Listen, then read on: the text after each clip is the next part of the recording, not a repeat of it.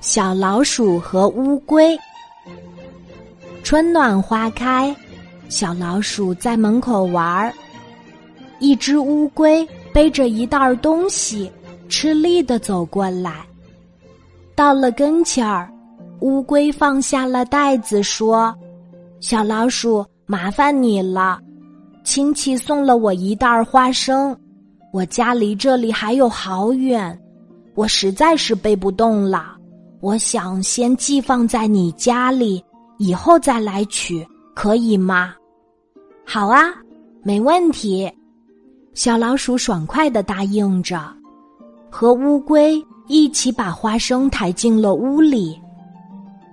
乌龟走了，小老鼠把鼻子凑到花生袋儿上闻了闻，啊，真香啊！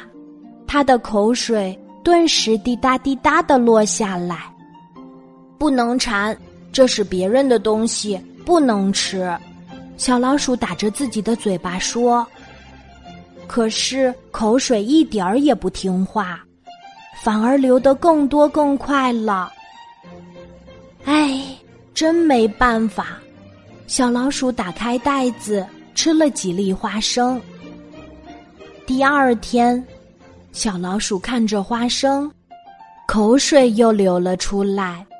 它啪啪啪的用力打着自己的嘴巴。昨天不是尝过了吗？怎么还馋？不能馋。可是不管用，口水还是越流越多。唉，真没办法。小老鼠又打开袋子，吃了几粒花生。一天又一天，每天小老鼠都忍不住要吃花生。终于有一天，花生米只剩小半袋儿了。这个时候，小老鼠慌了。将来乌龟来取，怎么还它呀？小老鼠急得吃不香，也睡不着。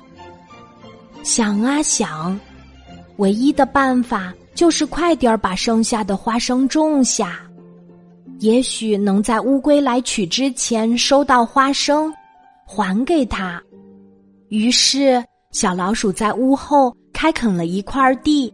种下了花生种子，在小老鼠的精心照料下，种子很快发芽、长苗、成熟啦。小老鼠收回花生，剥出花生米，把乌龟的袋子装得满满的，还剩下了好多，真香呀！小老鼠吃着自己种的花生，好开心啊！他想，劳动可真快乐，以后我还要种，种花生，种玉米，种土豆。从那以后，不爱劳动的小老鼠变得热爱劳动了，大家也不再叫它让人讨厌的懒惰的小老鼠，而是亲切的改叫。讨人喜欢的勤劳的小老鼠。